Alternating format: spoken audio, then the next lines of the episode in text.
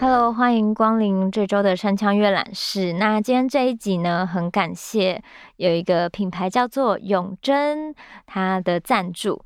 那永珍它是一个推广天然食品的年轻品牌，他们的品牌宗旨就是返璞归真，健康永珍。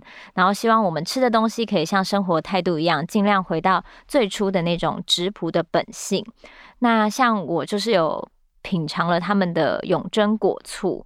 呃，因为我其实蛮喜欢喝一些酸酸甜甜的东西，尤其是夏天很热的时候，我会可能水果醋加气泡水。那他们的果醋呢，是用天然小麦草、原糯米，还有高山的山泉水自然发酵酿造，所以酿造长达两年之久，就是所谓那种一滴醋两年功，需要经过时间的。然后他们的糯米含量高达百分之四十，可能市售的糯米含量可能就大概四趴到十五趴，所以他们糯米含量是比较高的。然后坚持要放两年的酿造，就不用一些那种催化方式，所以他们就是慢慢来，然后返璞归真，做一些健康的食物，让我们放在生活中。那我觉得他们的果醋每一个味道我都非常喜欢，因为。真的就是经过了时间酿制，所以这些醋饮呢，喝起来都非常的棒。当然，如果你的口味可能不适合吃那么酸的话，你要经过稀释。那对我来说，我觉得只要加进气泡水，然后比例上调一下，那个口感真的都非常好。然后他们还有出果干，那我是有吃他们的芭乐干，我觉得也非常的好吃爽口，就是可能一开以后就会停不下来。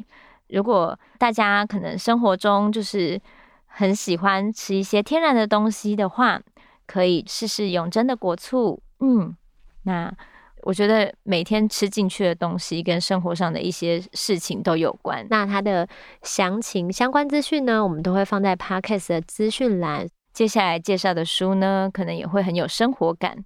那我们就开始喽。Hello，欢迎光临今天的山羌阅览室。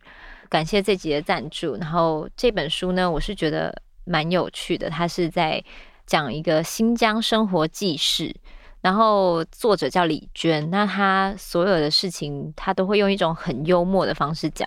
那像我也没有去过新疆，然后这个地方感觉离我的世界很遥远，所以看到他聊一些就是他生活里的事情，跟妈妈相处的事情，跟大自然，然后跟草原，就是很朴实。然后还有家里的他可能收养的小猫啊，或是他们养的鸡鸭牛啊，这这些东西就是很原始、很朴实无华的生活。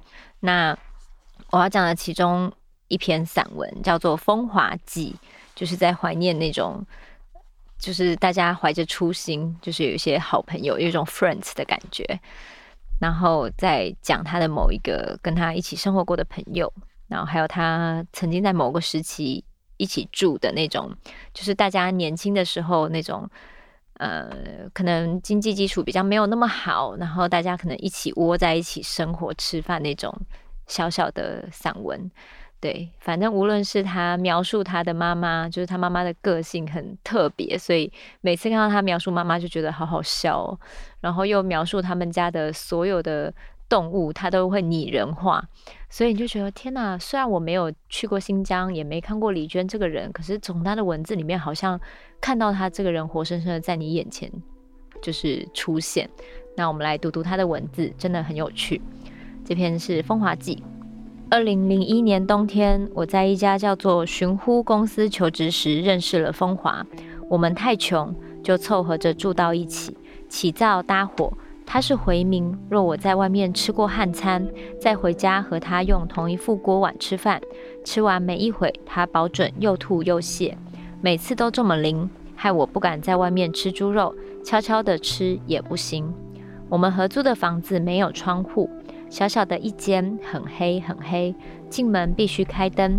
优点是房东家的暖气烧得足，我们把洗过的内衣晾在暖气片上，半夜给烧糊了。走廊对面住的几个女人在夜总会工作，她们白天睡觉，晚上上班。她们总是穿戴炫目，令当时的我纳闷极了。看她们这副光景，不像没钱的样子，怎么也住这种地方？当时风华同学在一家音像品批发超市打工，月工资五百，交通费和伙食费自理，实在感到前途灰暗。于是他下班后在住处附近的夜市摆地摊，先是卖油炸蚕豆，批发了一大袋，我实在不知道那有什么好吃的，居然也卖完了，算是风华的第一桶金吧。接下来他又卖饮料，名曰高成，二点五公升的超大桶，两块钱批发，四块钱零售，肯定是假的喽。我们自己都能看出来，更何况顾客。于是到头来只卖掉了两瓶。第一桶金算是赔了进去，虽然是假的甜味黄色水，毕竟是花了钱买的。剩下的那十几瓶，我们只好自己拼命喝，喝了好长一段时间才喝完。令人诧异的是，这种伪劣到极致的饮料，拧开瓶子居然也会喷出一股气儿，居然还压了点碳酸进去，才两块钱呢、啊！制造商得下多大的本钱？那时风华二十一岁。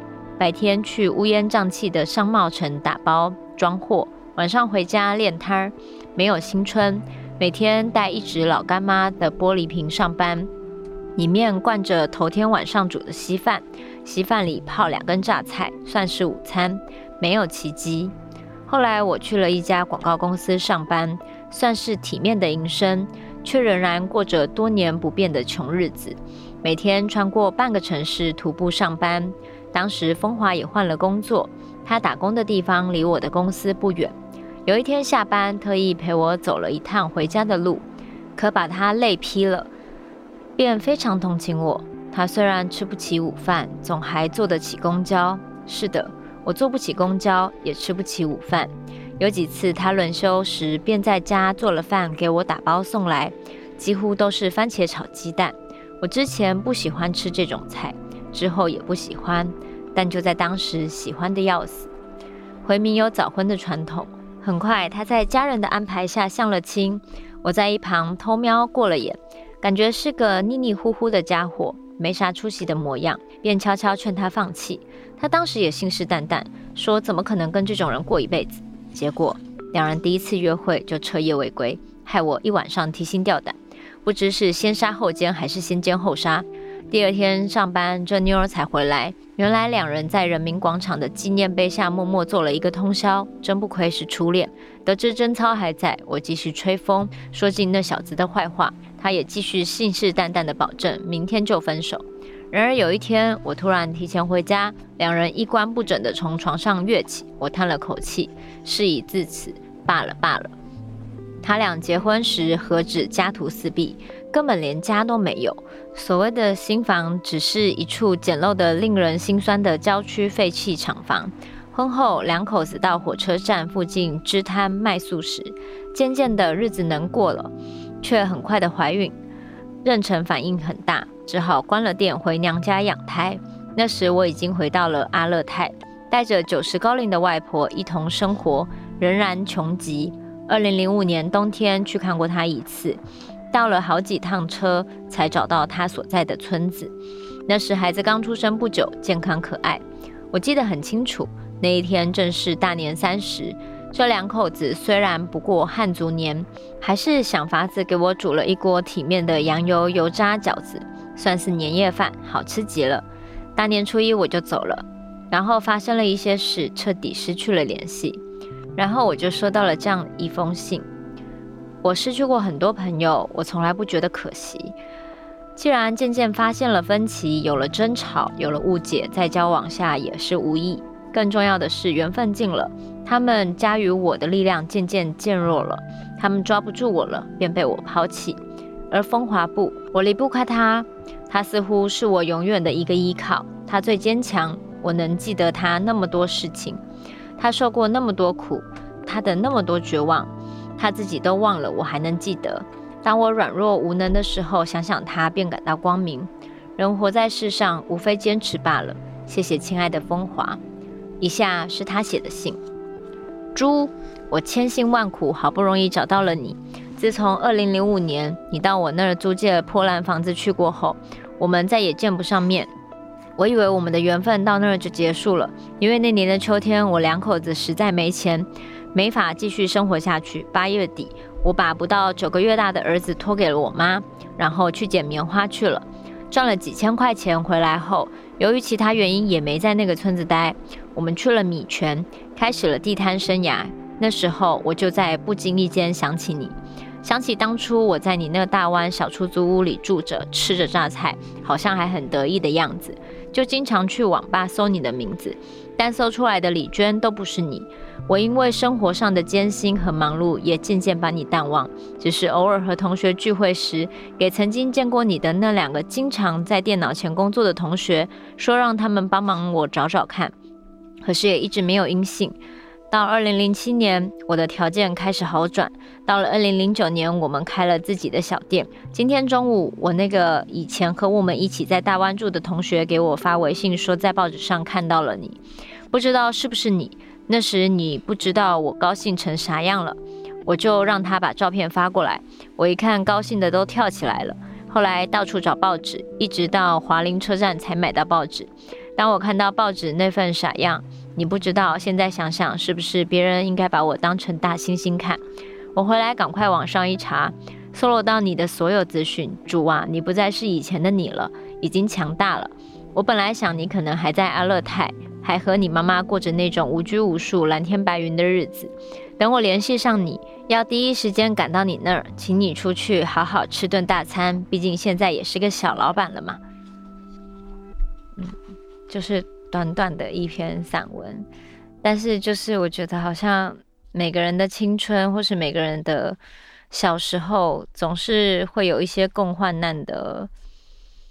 可能你在宿舍里的朋友啊，或是你出外租房子以后刚开始遇见的一些室友啊，或是曾经一起生活过的人，那大家年轻的时候都没有什么经济基础，可是那个。初心跟就是互相关心，然后完全不是那种有意图的去跟人家交朋友，就是你跟这个人交朋友，只是因为你就是喜欢这个人，你跟这个人相处的好，而不是有时候大家越来越进到社会里，越来越有更多复杂的利益关系，有些人可能会是有目的性的在交朋友。那这种很纯粹、很最初的友情，跟共患难过的友情，即使当对方不在你身边，然后你们也没有像一开始那样互相陪伴着彼此的每一天，但是都会记在心里的。所以，好像透过就是李娟形容她的这位朋友风华，跟风华写给李娟的信，你就突然好像想起了很多，嗯。